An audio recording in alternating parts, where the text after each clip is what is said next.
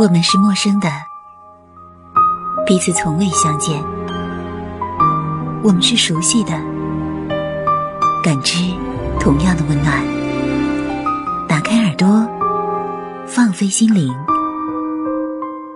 这里是陌生人小组广播，能给你的小惊喜与耳边的温暖。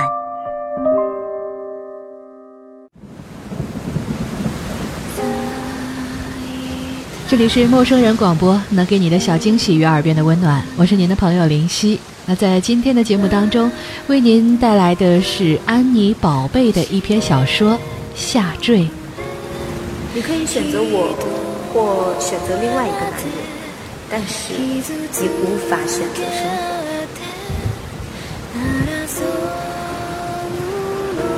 只有一个晚上，预感到自己就要离开所以想要他。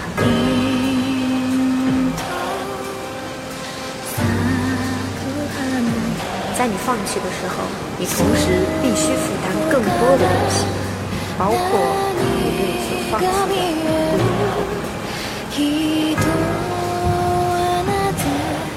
我要这段现在，比一无所有要好。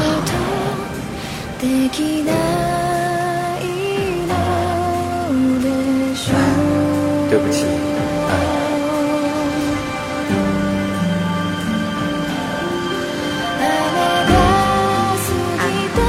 会和你在一起，男人都是骗子，我们才能够相爱。我爱这个坐在我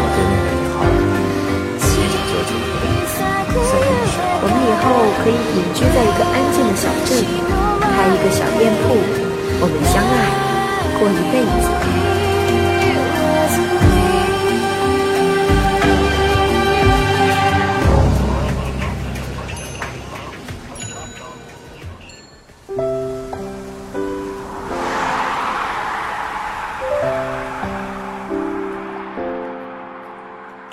安在大街的扶手栏上已经坐了很久，盯着那幢高层大厦的玻璃门，直到眼睛开始发花。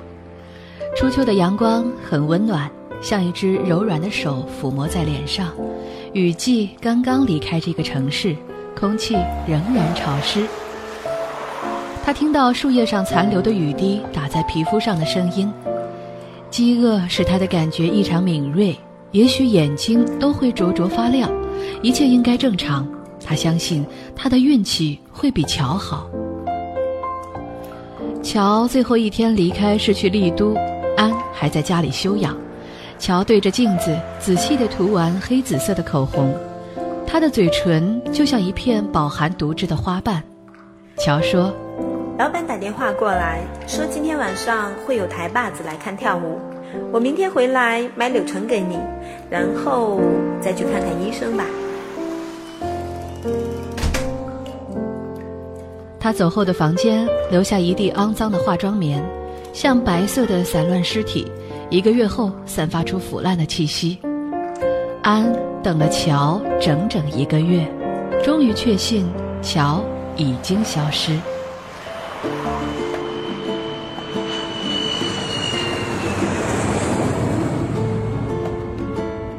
他们是在机场认识的。乔那天穿黑色的 T 恤和旧旧的牛仔裤，戴豹纹边框的太阳眼镜，素面朝天，像个独自旅行的女大学生。像所有跳艳舞谋生的女孩，在白天她们总是冷漠收敛的样子，看人都懒得抬起眼睛。安不知道为什么乔会注意她，乔执意问她是否去上海，她的口袋里除了机票。已经一无所有。他说他去上海找工作，海南在夏天太热了。他们坐在空荡荡的候机厅里喝冰冻咖啡。夜航的飞机在天空中闪烁出亮光，然后乔的手指轻轻地抚摸安的手臂。安转过脸去看乔，乔冷漠地注视着他的嘴唇。乔的手指像蛇一样冰冷的游移。乔说：“你跟我走。”他逼近安的脸。你是否想清楚？乔的手贴着安的皮肤开始灼热，他闻到乔呼吸中的腐败的芳香，然后看到乔的脸上，左眼角下面一颗很大的褐色眼泪痣。他们在浦东租了一间房子，乔去丽都跳舞，每天晚上出去，早晨回来，整个白天，乔几乎都是在漆黑的房间里睡觉。快下午的时候才起来吃点东西，或者出去逛逛街。安去丽都看过乔的演出，他穿着鲜红的漆皮舞衣，在铁笼子里像一只妖艳的野兽。男人冷漠的视线在黑暗中闪烁，在他们的眼里，乔仅仅是一个性别的象征。安局促地站了一会儿。浑浊闷热的空气终于让他无法呼吸。那天早上，他不愿意让乔触碰他的身体，乔伸手就给了他一个重重的巴掌。乔非常生气，乔歇斯底里的咒骂他，把盛着冷水的杯子砸到他的身上。乔披散着长发，泪流满面，身上只穿着一条薄薄的睡裙。终于，他平静下来。他说：“安，你不了解，有时我们是无能为力的。”他抱住一言不发的安，他亲吻安的手指。你可以选择我，或选择另外一个男人，但是你无法选择生活。这样的争吵常常爆发，他已经习惯。乔不喜欢男人，乔的内分泌失调，脾气异常暴躁。乔最喜欢做的事情就是白天睡醒的时候，在房间阴暗的光线里亲吻她的肌肤，一寸一寸温柔缠绵。他说：“只有女人的身体才有人性的清香，女人其实是某一类植物。”乔问安：“你是否爱过男人？”他说：“爱过。”啊。”安的那个他应该已经结婚了，做了父亲，开始发胖。安第一次看见那个男人的时候，他才十四岁，是非常英俊明朗的少年。爱了他整整十年，终于疲倦。乔说：“有没有做爱？”他说：“只有一个晚上，预感到自己就要离开他了，所以想要他。整个晚上不停的做，是在他大学毕业的那个夏天，想要把自己对他的十年爱恋都在一个晚上用完。”没有了。乔看着他，两个人的眼神一样的空洞。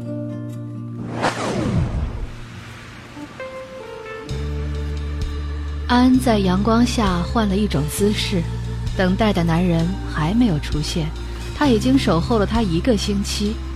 整个上午，他只吃了半桶发霉的饼干。乔的消失使他又恢复一贫如洗的状态。他费力地咽着口水，想去除喉咙当中余留的霉菌气味。他不知道那里是否长出绿色的绒毛。他的白色棉布裙子已经洗得发黄。走进百货公司的时候，他的脸色因为长时间的隐匿而苍白。但一个小时后走出店门，他有了一张无懈可击的脸，蔷薇般的胭脂，珊瑚色的口红，还有眼角隐约闪烁的银粉。这些都是化妆品柜台的试用装，服务良好的小姐为他进行了试妆，而他的挎包里只有几块硬币。说谢谢的时候，安在小姐的眼神里发现了某种轻蔑，但是这无法影响他的心情。在大街的人群和阳光里面，他感觉自己还是这样年轻，青春如花盛开。虽然能够温柔采折的人已经远走。整条大街散发着物质沸腾的气息，贫穷是一种可耻。乔说过：“我们应该有很多钱，如果没有爱，有钱就可以了。”就这样，他们在人潮里起伏，他们像路边的野花，自生自灭，开了又败。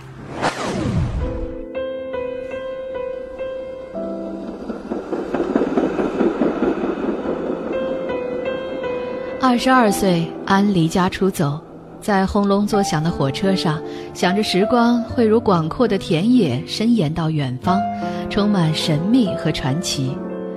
命运握着手心，让他猜测里面隐藏着什么。他的心情不安而振奋，不知道漂泊流离的生活从此开始，再也无法回头。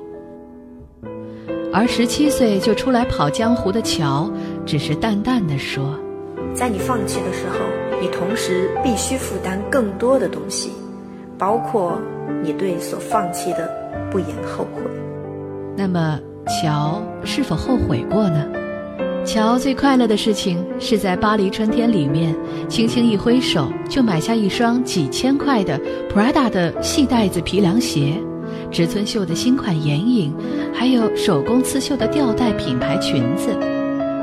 乔对殷勤的店员从来不正眼看他们。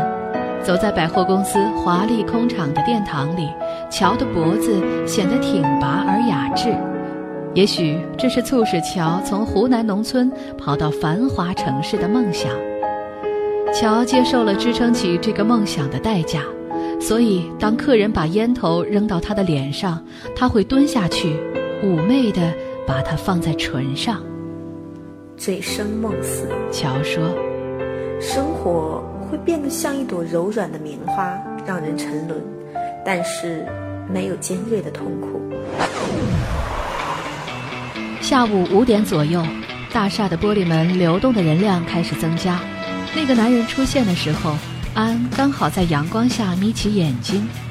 但是他的确出色，虽然中年的身材开始有些松懈，一张脸还是英俊而敏锐。他坐进了一辆黑色的本田，把挡风窗摇了下来。他看到了他，他的目光肆无忌惮地停留在安的脸上。安跳下扶栏。慢慢的向他走过去，脚上穿的细高跟凉鞋是乔留下来的。走路的时候，他感觉到自己身体的摆动，在脸上停留的男人的视线也在晃动。他维持着自己在眩晕感觉中的恐惧。他走到了他的车窗边，他的两只手搭在车顶上，俯下脸，很近的看他。他听到了他的呼吸。在他的眼睛里，安看到了自己艳丽倾斜的容颜。男人沉默地看着他，然后他说：“上车吧。”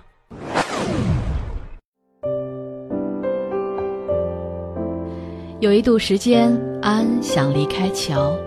他喜欢男人比女人多。他和乔不一样，生活时而奢侈，时而拮据，还有乔的喜怒无常。他感觉到乔对他的迷恋是一片冒着温热湿气的沼泽，要把他吞噬，芳香而糜烂，温情而龌龊。安在上海找的第一份工作是在一个空运公司做业务，打单子、联系客户。虽然工作很累，但是让他呼吸到正常生活的空气。白天出没的人和夜晚出没的人是不同的。夜色中的人更像动物。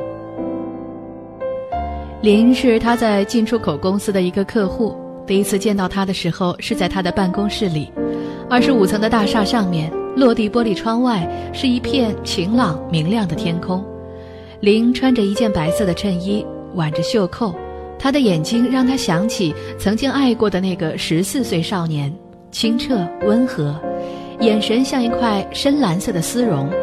他看到他的时候，突然觉得时光如潮水退却，他温柔酸楚的心还在那里，轻轻的呼吸。林请他喝咖啡，黄昏的咖啡店外面是潮湿的暮色和雨雾，寂静幽暗的殿堂里有漂浮的音乐和烟草味道，还有浓郁的咖啡香，让人恍然。林给他点了核桃夹心泥和香草杏仁咖啡，他的眼睛一直注视着他，沉默而怜惜。墙上有一幅让客人留言的小板，上面插满各种各样的小纸条，中文、法文、英文、德文。然后林把他的香烟空盒子撕下一条来，在上面用圆珠笔写了一行字，也插在了上面。他抽的是韩国的烟，那个牌子很奇怪，叫做 This，纯白的底色上有蓝色和紫色的图案，好像随手抹上的颜料。安没有看。从咖啡店出来的时候，雨停了，林的亲吻像蝴蝶的翅膀，在他的唇间停留。他轻轻地闭上眼睛，他问自己，是否可以再爱一次。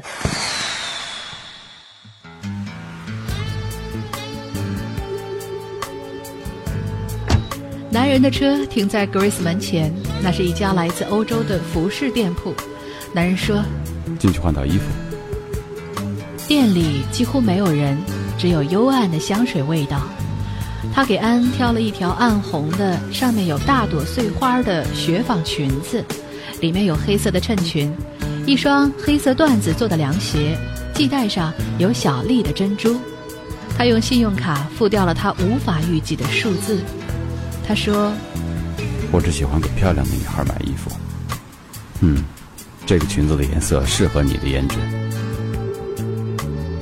安在试衣镜里看着焕然一新的自己，他的挎包里仍然只有几块硬币，他双手空空，什么也没有。而这个男人可以挥金如土，给他买一套行头，就好像随便抛给鸽子的几块碎面包屑。再次回到车里，男人漫不经心地问她：“你喜欢吃什么？”“随便。”“嗯，那我们去凯悦吃泰国菜，听说那儿有美食展。”他开着车，不动声色的，他的手放在了他的腿上。你很瘦，但是我喜欢你的眼神。他专注地看着前面的路况，似乎是很不经意的。他说。你喜欢什么样的体位？上面还是后面？他轻轻咬住自己的嘴唇，他听到自己的牙齿似乎会发出咯咯的声音，他害怕一发出声音，他就会扑到窗外。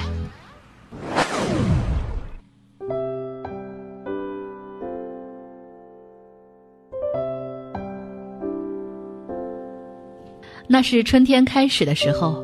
安在上海的恋情像一场绚丽的花期，他想他用所有的钱买了一张到上海的飞机票，是宿命的安排。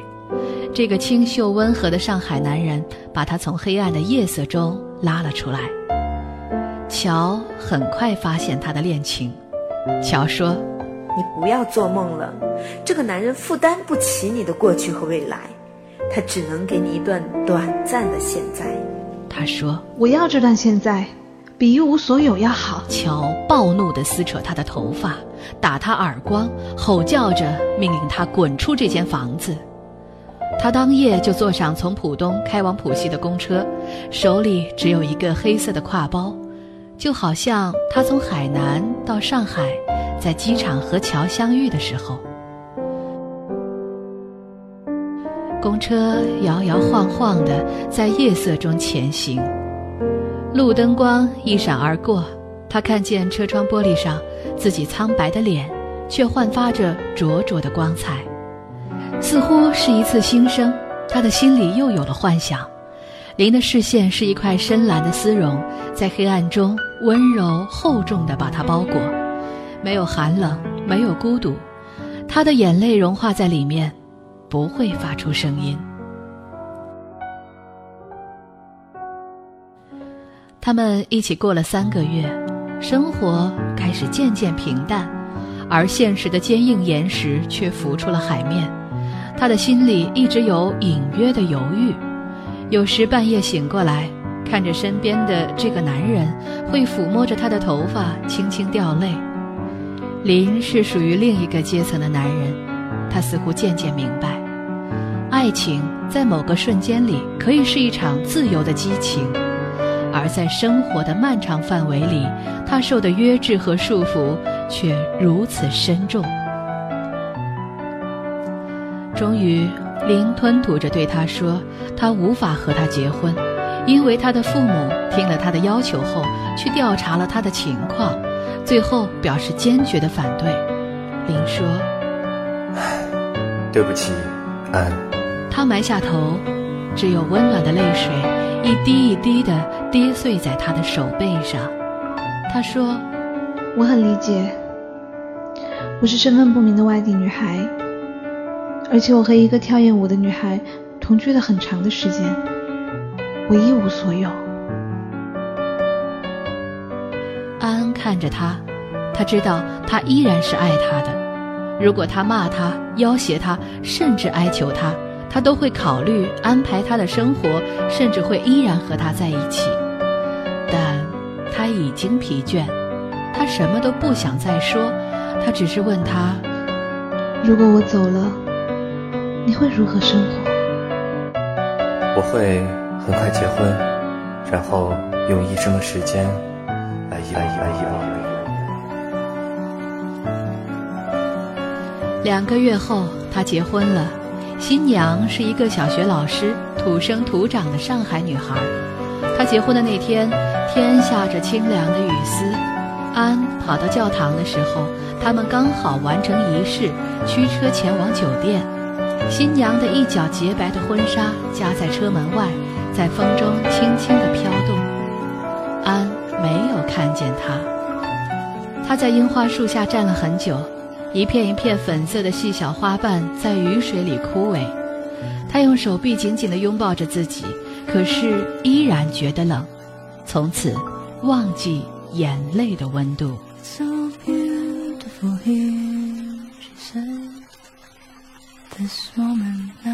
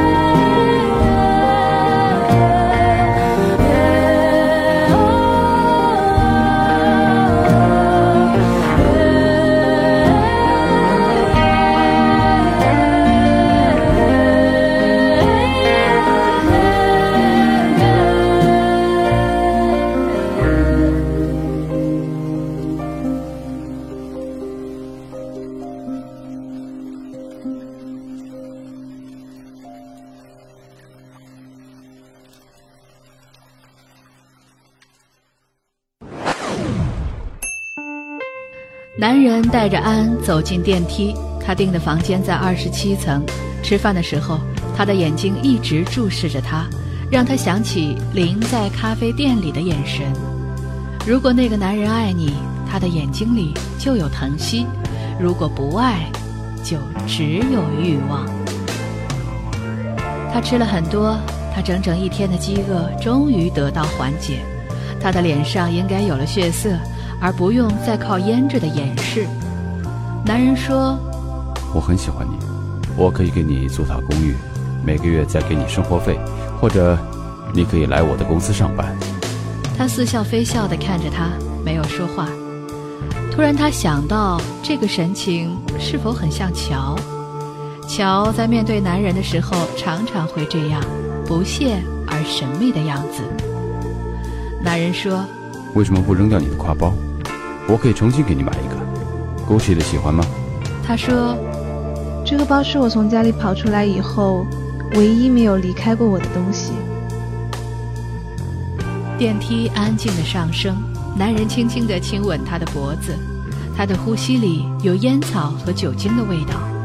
他说：“嗯，我有预感，我们的身体会很。越是看起来沉静的女孩，越会放纵。我喜欢。”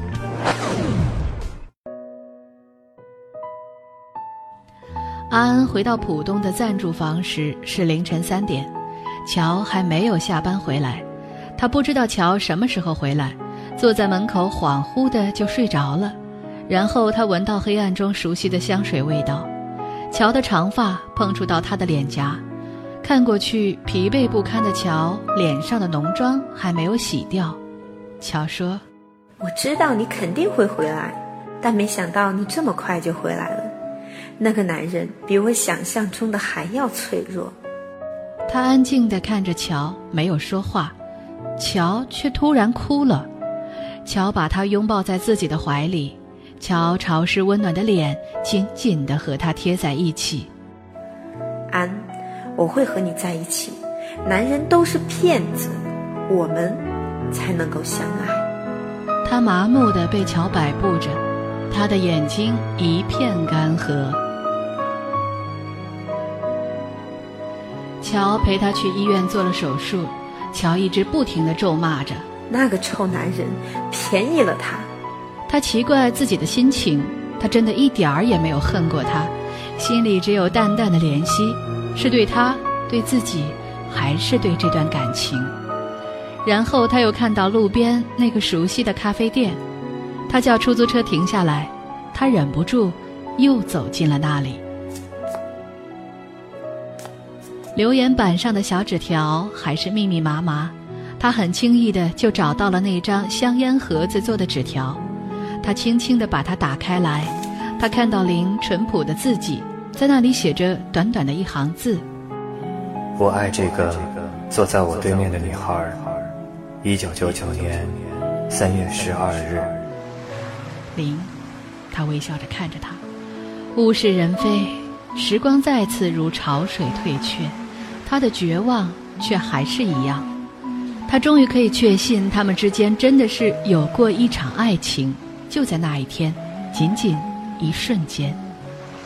他把纸条折起来又放了回去，走出咖啡店的时候，他回过头去，那个靠窗的位置是空荡荡的，没有那个男人，不会再有。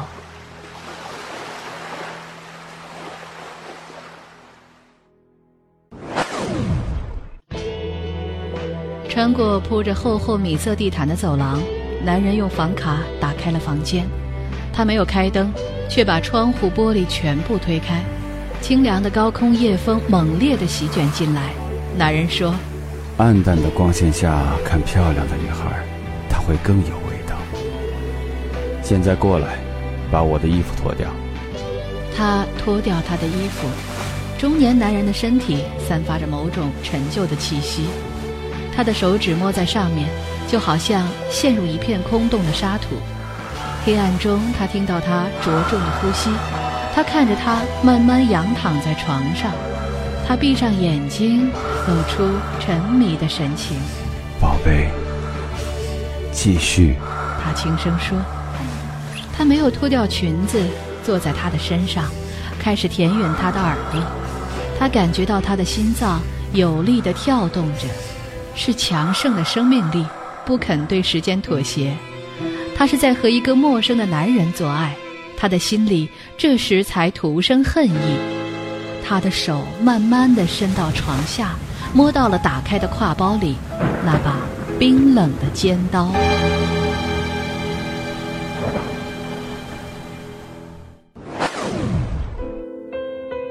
乔说：“安，等我再赚点钱，我们离开上海，去北方。在幽暗的房间里，乔披散着浓密的长发，像一片轻盈的羽毛漂浮在夜色里。乔的亲吻和抚摸温柔地洒落在他的肌肤上，他躺在那里，看着黑暗把他一点一点地淹没。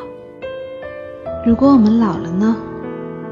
乔，我们会漂流在哪里？他轻声的疑问。不要想这么远的事情，我们没有那么多的时间可以把握，也许下一刻就会死亡。乔微笑着。乔把脸埋在他的胸口，你的心跳告诉我生命的无常。他感觉到自己身体里面血液的流动已经开始缓慢，也许真的该离开上海了。这里不是他们的家，他们是风中飘零的种子，已经腐烂的种子，落在任何一个地方都不会生长。乔说：“安，你是否害怕我也会离开你？”不会，我们以后可以隐居在一个安静的小镇，开一个小店铺，我们相爱，过一辈子。他紧紧地抓住乔的手指，他终于看不到黑暗中的任何光线。刀扎进男人身体的时候，安听到肌肤分裂的脆响，温热的液体四处飞溅。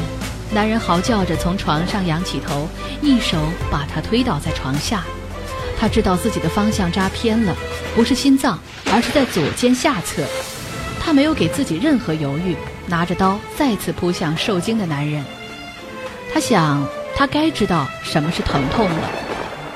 他用了一个月的时间，几乎花掉了乔和他自己留下的所有积蓄，才查明这起被隐秘的谋杀。在乔失踪的那一天，这个男人把乔请到他的包厢。他喝醉了，想带乔出去，乔不愿意。他敲碎酒瓶子，扎进了乔的脖子。这是发生在包厢里的事件。在这个城市里，他太有钱了。乔是一个二十三岁的跳艳舞的外地女孩。乔就像一只昆虫一样，消失在血腥的夜里。可是。他等着乔，等着他生命中最后一句诺言。他已经别无选择。满手的鲜血使他抓不稳手里的刀柄。就在他靠近有利位置的时候，他的刀因为用力过猛滑落在地上。男人扭住了安的手臂，因为恐惧，他的手指冰凉地扣在了安的肌肉里面。他一直把他推到窗口那里。安的上身往窗外仰了出去，满头长发悬在风中，高高的飘扬。你想杀我吗？男人的脸在黑暗中浮向他，他肩上的血液滴落在他的脸上，粘稠而清甜。他的笑容在夜色中显得诡异。他轻声地说：“宝贝儿，你不知道你的下一刻会发生什么。”我们谁都不知道。突然之间，安的身体在推动之下，顿重而飘忽地抛出了窗外。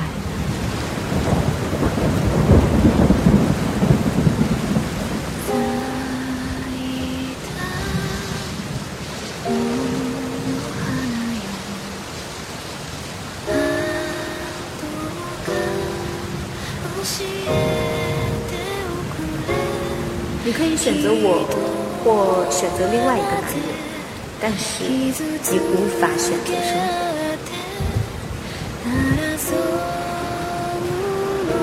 只有一个晚上，预感到自己就要离开他了，所以想要他。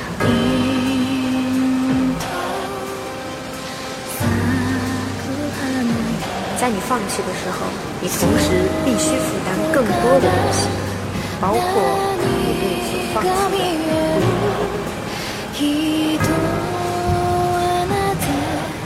我要这段现在比一无所有要好。对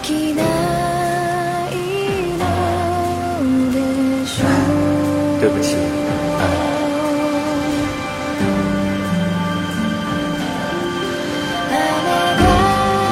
安。我会和你在一起。男人都是骗子，我们才能够相爱。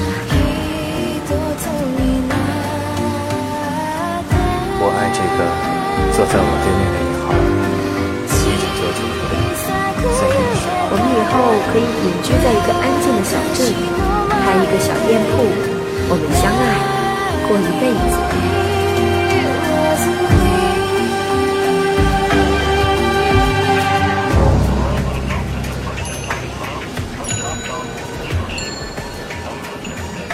这是安安生命里一次快乐的下坠，在漆黑的夜色中看见下面的灿烂霓虹和涌动人群，很像他童年时沉溺过的万花筒，摇一摇就会有无法预料的安排出现。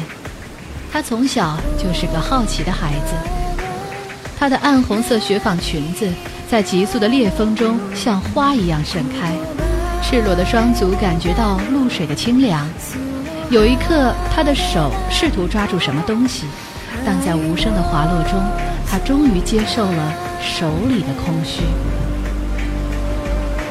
有些时光是值得回想的：十四岁少年明亮的眼神，春天的气息，甜蜜的亲吻，肌肤的温度和眼泪的酸楚。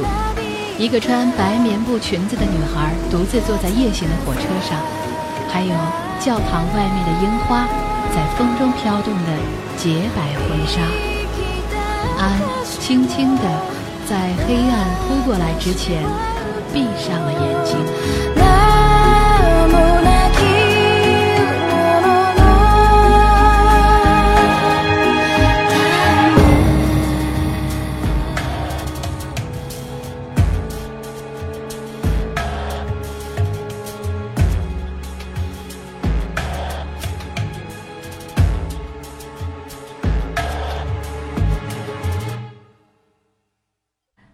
上就是今天为您带来的安妮宝贝有声小说《下坠》，感谢猫立夏、老威以及林月的友情献声，还有我们非常可爱的后期乔的制作。那声音对面的你，如果有什么样的音乐心情，或者是有什么样的故事想与我分享，都可以在新浪微博搜索 DJ 杠林夕找到我，我也期待着与您的音乐以及心情交流。好了，今天就到这里吧。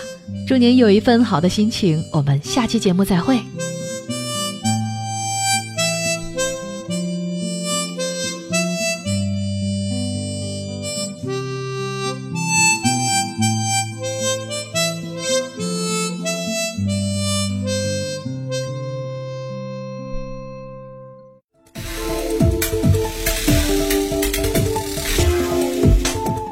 小组广播能给你的小惊喜与耳边的温暖。如果你也想加入，我们求贤若渴。招募详情请登录我们的官方网站。播客订阅、节目下载、更多收听方式、互动交流、精彩活动、推荐文章，甚至让你的声音留在我们的节目中，尽在 m o o f m dot com 找到答案。欢迎关注我们的新浪微博，搜索“陌生人小组广播”，找到我们。